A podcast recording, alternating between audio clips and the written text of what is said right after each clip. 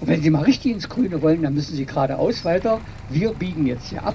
Dann geht es in den Herrenkrug, Pferderennbahn, Golfplatz, meine Damen und Herren, ein Fünf-Sterne-Hotel und vieles andere. Ein neun Kilometer langer Park, auch durch Josef Peter Lené angelegt, idyllisch an der Elbe gelegen. Aber Sie wollen ja noch mal wiederkommen, dann zeige ich Ihnen das. Ne?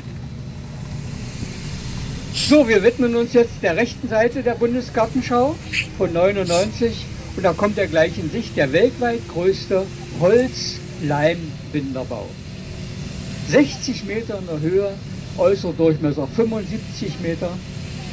Im Innern gibt es eine Ausstellung 6000 Jahre Menschheitsgeschichte, alles zum Anfassen, muss man mal rein.